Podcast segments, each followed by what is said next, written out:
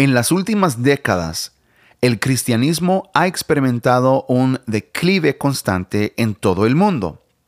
En la superficie, esto parece realmente malo, pero quiero argumentar que esto no es necesariamente algo malo. Así que quédate para escuchar mi argumento.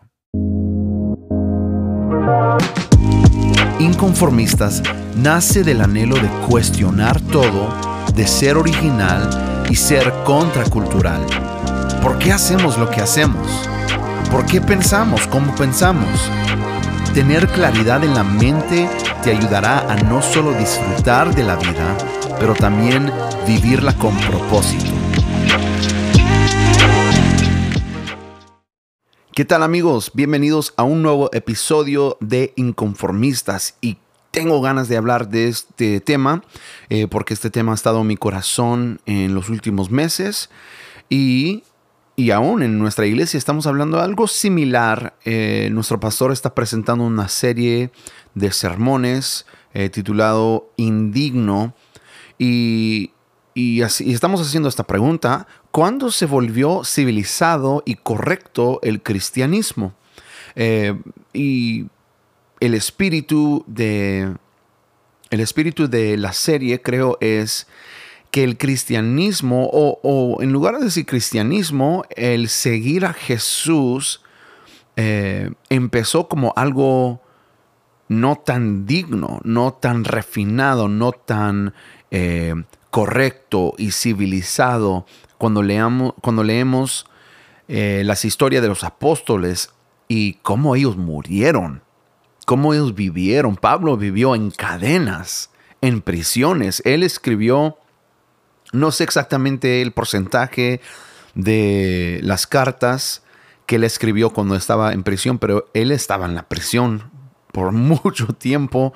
Eh, él sufrió, eh, él cuenta cómo sufría en sus jornadas. Lo que quiero decir es que eh, cuando se volvió civilizado y correcto el cristianismo, porque algo cambió, pero antes de, continuar con la charla, solo quiero dejarles saber que yo tengo un nuevo sencillo con mi amigo Noé Díaz que se llama Abre las tumbas, que estará disponible en todas las plataformas digitales el 15 de marzo. Eh, lo pueden encontrar simplemente buscando Abre las tumbas con David Reyes y Noé Díaz. Noé es uno de mis, eh, los, uno de los chavos que estoy eh, dando la mentoría en este momento. Dios lo está levantando a él y estoy, me siento súper privilegiado de poder compartir esta canción con ustedes juntamente con mi amigo Noé Díaz. Esta canción es para cada persona que siente de cierta manera muerto por dentro. Yo creo que Dios a través de, la obra maravillosa de Jesús puede resucitarnos y puede abrir las tumbas en donde nos encontramos y llevarnos a un lugar donde hay vida, donde hay ánimo. Así que yo quiero recomendar esta canción, se, se llama Abre las tumbas, disponible en todas las plataformas el 15 de marzo. Este tema del postcristianismo eh, ha estado en mi corazón ya por mucho tiempo. Eh, aquí en los Estados Unidos y eh, en específico mi, mi región del país que yo vivo en el lado más norte, norte-oeste. Entonces, si pueden ubicar a California, bueno, todavía estamos más al norte. Sigue Oregon.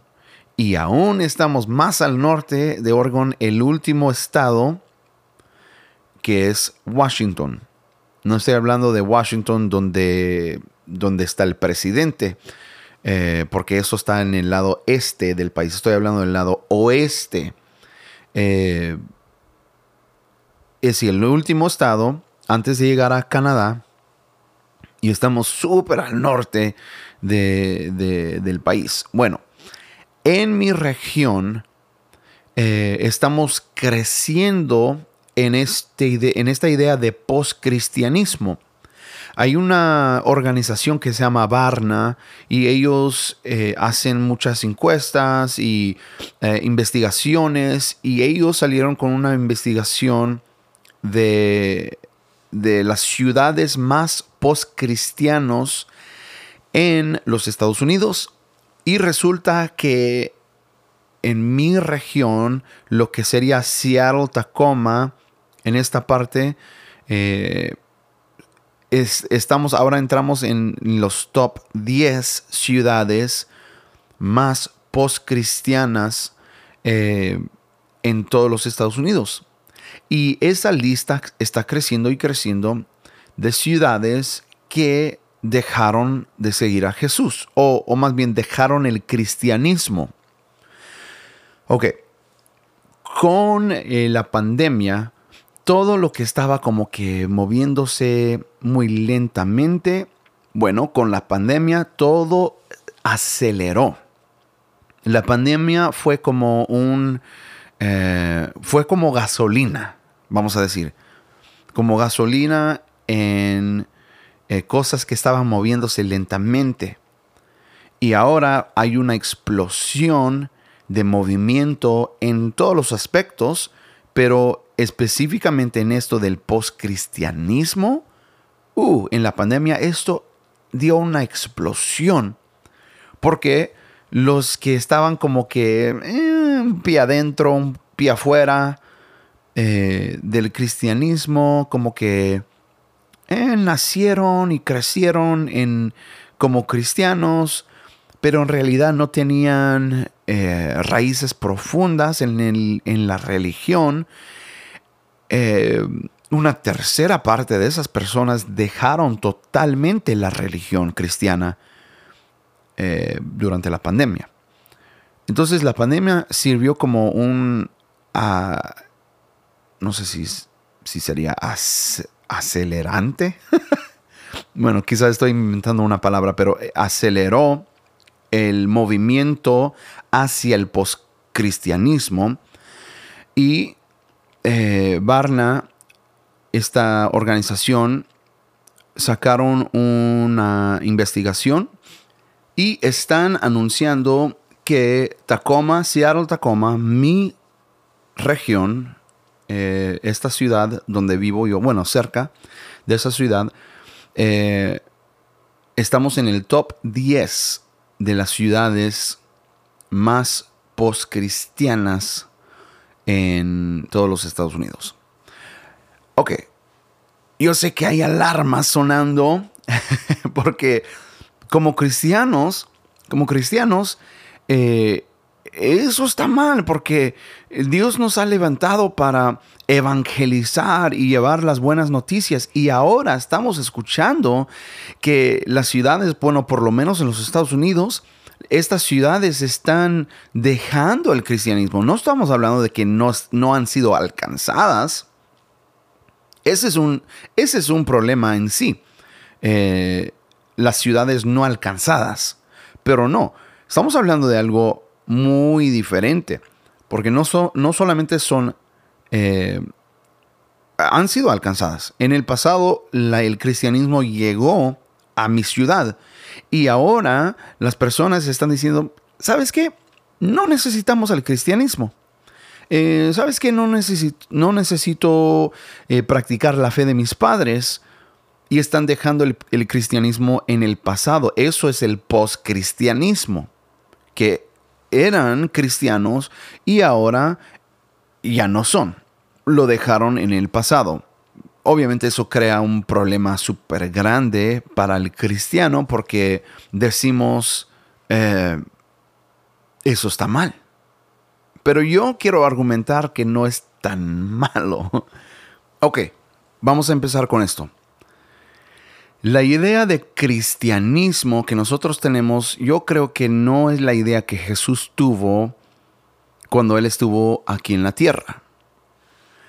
Él no dijo, ustedes tienen que ser cristianos y practicar la fe de la religión cristiana y después de un tiempo voy a regresar por ustedes. No, eh, todos sabemos que eso es incorrecto.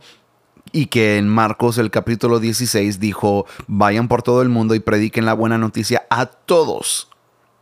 Esa es la fe del que sigue a Jesús, que hemos recibido una buena noticia, y la buena noticia es que somos pecadores, merecemos la muerte, vamos a ir al infierno por nuestros pecados, pero Jesús vino para traer libertad a nosotros, Jesús vino para perdonar nuestros pecados, Él murió en una cruz y a través de la sangre de Jesús nosotros podemos tener una conciencia limpia y purificada y podemos ser perdonados y ahora los que creemos en Jesús, eh, somos salvos y nuestra vida está escondida con Cristo en Dios, etc. Esa es la buena noticia.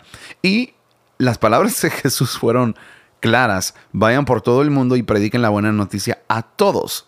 El que crea y sea bautizado será salvo, pero el que se niega a creer será condenado. Jesús no hablaba de instituciones, de religiones, de las normas de las prácticas religiosas. No. Él estaba compartiendo una idea.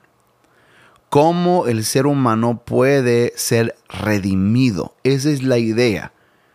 El ser humano necesita redención. Y yo soy la redención. Ese es el mensaje de Jesús. Desde el jardín de Edén y la caída, de, la caída del hombre y la separación del hombre de Dios, hasta ese punto había ahora un camino hacia la redención. Y Jesús es ese camino y Él está compartiendo esta idea. Entonces, a dónde voy con esto es que la idea de cristianismo en realidad es una idea humana. Eh, porque cuando decimos el mundo está caminando hacia más post-cristianismo, estamos hablando de la religión del cristianismo. En otras palabras, en el mundo las personas están dejando la religión cristiana y lo que yo quiero argumentar es que no es tan malo. Yo tengo que admitir que no me gustan las instituciones. Déjame decirlo así. Yo creo que las instituciones han causado más daño que ayuda en la historia humana. Cuando tú tratas de organizarte por decir, creo que es cuando pierdes la esencia de, lo que tú estás haciendo. Y eso es. Eso es. Eh, eso es normal. O sea, no estoy. Eh, no estoy hablando de algo que ya no saben. Por ejemplo, decimos queremos tener una noche de adoración. Queremos simplemente sentarnos y adorar a Dios y luego entra alguien más y dice, ah, pero necesitamos saber en qué momento quieres dar este anuncio, necesitamos saber en qué momento eh, vamos a darle oportunidad a la hermana fulana para que comparte un mensaje porque ella quiere estar incluida y, y cuando va a ser el momento de recoger la ofrenda y cuando... Y y empezamos a organizarnos. Y estoy, necesito admitir que esto es verdad. Y cuando nos organizamos, poco a poco se pierde la esencia. Ahora yo sé que algunos están diciendo, pero ¿qué no dice Pablo que hay que hacer las cosas decentemente en orden? Y sí, Dios es un Dios de orden. Pero uh, no estoy hablando de hacer las cosas o de, caos. No, que debemos, debemos hacer las cosas en caos. debería haber caos en nuestras iglesias. No, porque eh, Pablo está hablando precisamente del caos que él estaba viendo en, eh, en la vida de los corintios y en las prácticas de los corintios. Lo que ellos hacían dentro de una reunión era caos. Entonces él estaba diciendo, no, tenemos que hacer las cosas en orden. No creo que el Pablo estaba hablando de organizaciones, de instituciones, sino que él estaba hablando de la práctica de la fe. Cómo era que íbamos a practicar la fe y las, ah, la liturgia dentro de la iglesia. Ok, yo creo que déjeme entrar, déjeme profundizar un poco más. Hay personas que me dicen a mí, yo fui a tal tal escuela de música eh, y hice, e hice dos años, estudié dos años o cuatro años o seis años, lo, que tú quieras, ponle la cantidad de años que practicaron. Y me dicen a mí, eh, David, tú me debes dar una oportunidad porque yo fui a tal, tal escuela. Eso quiere decir que soy bueno para tocar la música, para cantar, etc. Y cuando escucho, estas, cuando escucho a estas personas, me doy cuenta que no cantan bien, que no tocan bien, que, que, no hay un alma en lo que están tocando. Es como en inglés diría it's soulless. Como, como, decía, ¿Cómo diríamos eso en español? Eh, desalmada, no sé, sin alma, soulless. O más bien eh, mecánico. Eh, sí, técnicamente lo que están haciendo es correcto, pero es mecánico, es como un robot tocando. no tiene alma, no tiene emoción. ¿Por qué? Porque yo creo que las instituciones arruinan la parte orgánica de arte, de amor, de pasión, cosas así, que nacen orgánicamente en el corazón del, ser humano y que no se puede institucionalizar. una palabra grande. bueno, como ya pueden notar, he perdido mucha fe en las instituciones. Eh, no estoy diciendo que cada institución está mal y no hay nada bueno en la institución o en, en las organizaciones. Lo que sí estoy diciendo es que corremos el riesgo de perder la esencia de lo que estamos haciendo cuando tratamos de, eh, entre comillas, organizarnos porque estamos hablando de algo orgánico, estamos hablando de la fe. Entonces, el cristianismo para mí representa esa institución humana. El cristianismo para mí ya no es tanto seguir a Cristo, sino que es cuáles prácticas o cuáles costumbres estás practicando eh, cuál es la liturgia de tu iglesia, hablan en lenguas o no hablan en lenguas, imponen manos, no imponen manos, eh, bautizan en el nombre de Jesús o en el nombre del Padre, del Hijo y del Espíritu Santo.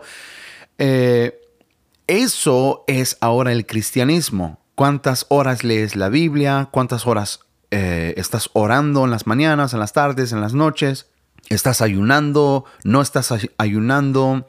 ¿Estás tomando la Santa Cena, no estás tomando la Santa Cena, eh, cantas en la iglesia, no cantas, hay instrumentos en la plataforma, no hay instrumentos en la plataforma, aplauden, no aplauden, levantan las manos, no levantan las manos, danzan, no danzan, profetizan, no profetizan.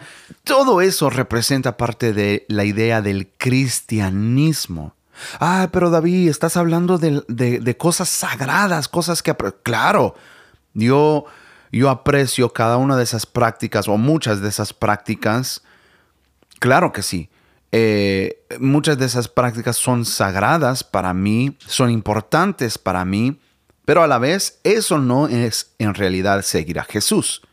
Seguir a Jesús es tomar tu cruz y empezar a caminar siguiendo a Jesús, en los pasos de Jesús. ¿Qué es lo que quiere Jesús? ¿Cuál es la voluntad del Padre? Jesús vivió de esa manera, que no se haga mi voluntad, sino que se haga tu voluntad, Padre. Entonces, nosotros tenemos que vivir nuestra vida de la misma manera, tomando nuestra cruz. Hace un par de meses yo lancé una canción que se llama La Moneda y la canción en realidad es eso. La única forma de seguir a Jesús es tomando tu cruz y siguiéndolo, siguiéndolo a Él. Es diciendo, yo voy a ser el esclavo de Jesús. No, pero Jesús nos hizo libre. Claro que sí, somos libres del pecado porque el pecado es un veneno que te mata, es, es un peso que te va a aplastar. Por eso Jesús dijo, toma, eh, Jesús dijo, toma mi, eh, mi yugo porque mi yugo es ligero. En otras palabras, Jesús está diciendo, vas a servir a algo en esta vida. Mejor sírveme a mí. Lo bueno de todo es que Dios Padre nunca nos trata como sus esclavos, sino que nos trata como sus hijos, porque la justicia y eh, la gloria de Jesús nos cubre a nosotros. Así que cuando el Padre nos ve a nosotros, Él ve la cobertura de Jesús. Entonces yo creo que la idea de que el post-cristianismo está entrando al mundo, está creciendo y creciendo y creciendo y creciendo, y que muchas personas están dejando a la fe y dejando a la religión cristiana, para mí no está tan mal.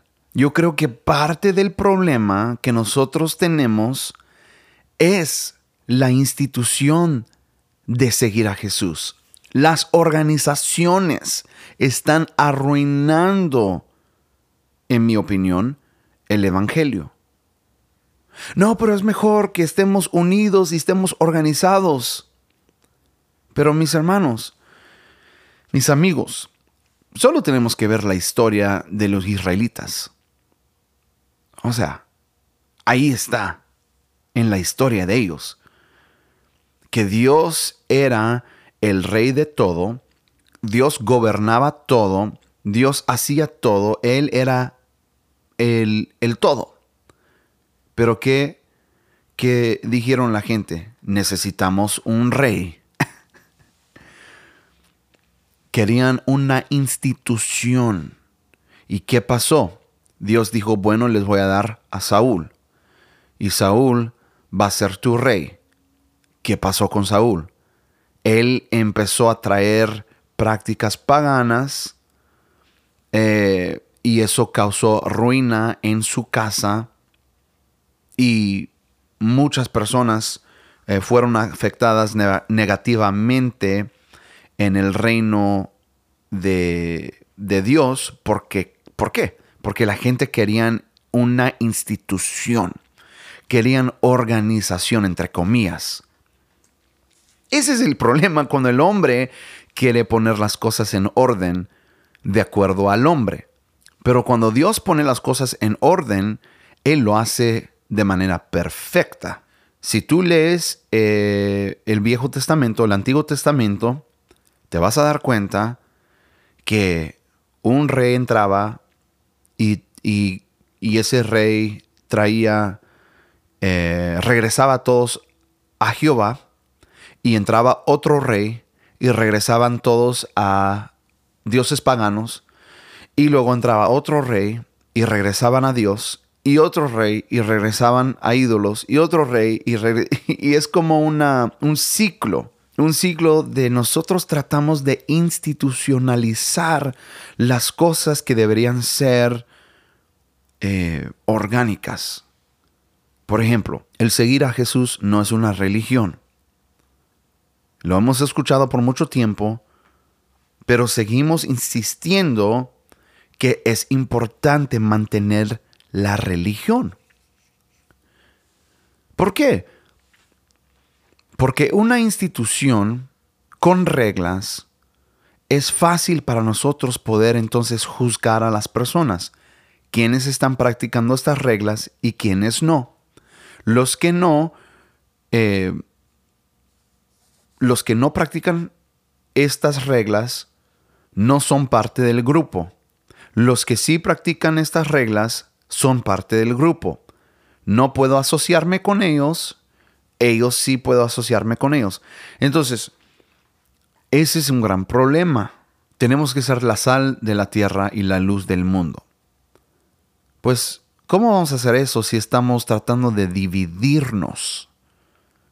Si estamos tratando de decir, ah, ¿eres parte de esa religión? No, no, no, yo no me asocio con las personas de esa religión, solo con estas personas. Ahí perdimos la esencia.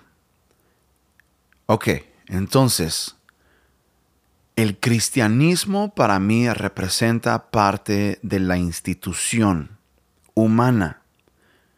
Y por eso cuando, cuando por eso yo quiero argumentar que, eh, por ejemplo, aquí en mi ciudad, están dejando al cristianismo, están dejando la religión, están dejando las prácticas eh, humanas, en realidad. No, pero muchas de esas prácticas la practicaban en la iglesia primitiva.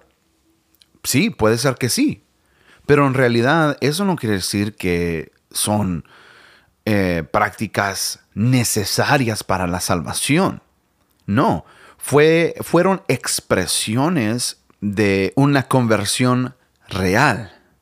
Esa es la esencia de lo que Jesús vino a traer. Él vino a traer redención. Entonces las prácticas que practicaron la iglesia primitiva no es parte de la conversión, no es parte de la redención, no, la redención fue, eh, fue hecha por Jesús. La conversión es algo que el Espíritu Santo hace en la persona. Y las prácticas, pues pueden ser cualquier prácticas. Tú puedes expresarte, por ejemplo, tu gratitud. Tú puedes expresar tu gratitud, tu alabanza a Dios, tu agradecimiento de la forma en que tú quieres practicar. No, pero no tenemos que hacerlo de cierta manera. Ese es el problema. Tú estás tratando de institucionalizar algo que en realidad debería ser orgánico y debería nacer del corazón del ser humano. La búsqueda de Dios, el amor, la pasión para seguir a Jesús. Entonces cuando yo escucho, estamos entrando en el post-cristianismo, yo digo, qué bueno. Porque si el cristianismo ya no eh, significa seguir a Jesús, sino que significa seguir reglas humanas e instituciones humanas, entonces sí, fuera con todo eso.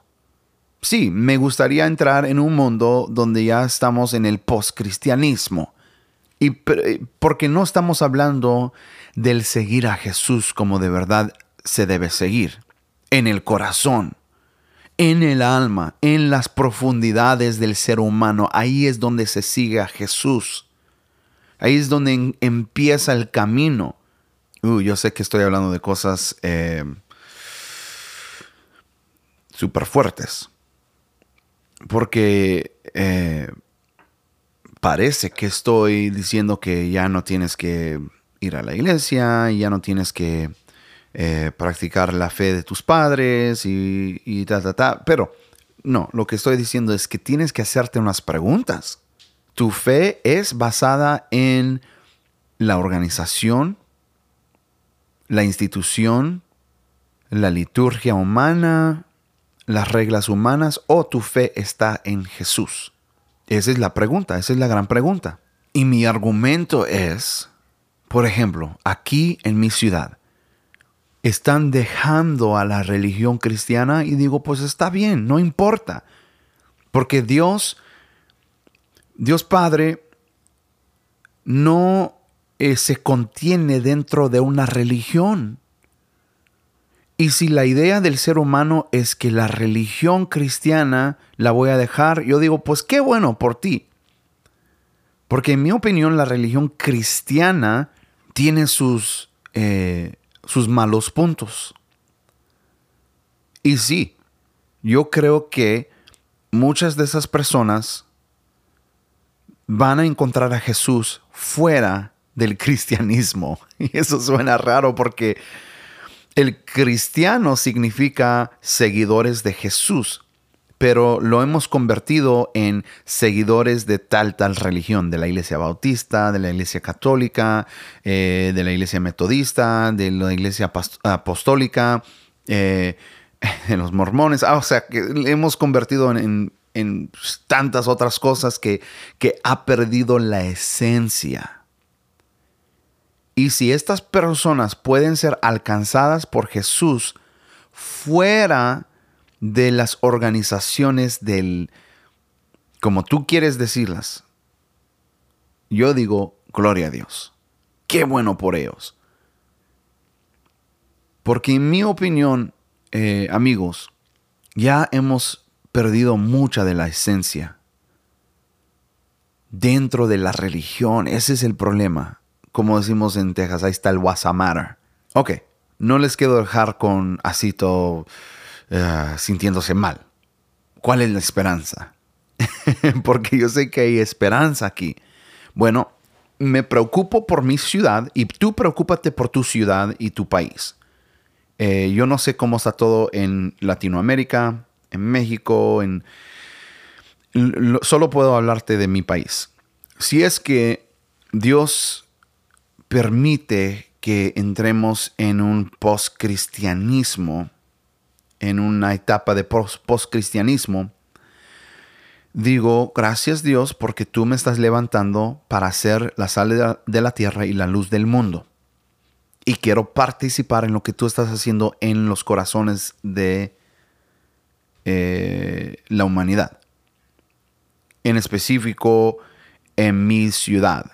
Si el mundo, bueno, vamos a ni siquiera hablar del mundo. Si mi ciudad está moviéndose hacia el poscristianismo, está bien. No me preocupo. No estoy no voy a decir, no, qué malo, que, que ya están dejando la fe. No me importa, porque yo no sigo una religión. Yo, soy parte de una familia. Yo tengo un Padre Celestial. Jesús me ha redimido. Y, y el Espíritu de Dios eh, vive en mí. No necesito una organización no necesito una institución, no necesito un edificio. Lo único que yo necesito es identificar mi comunidad, decir, esta es mi comunidad, y seguir a Jesús día tras día.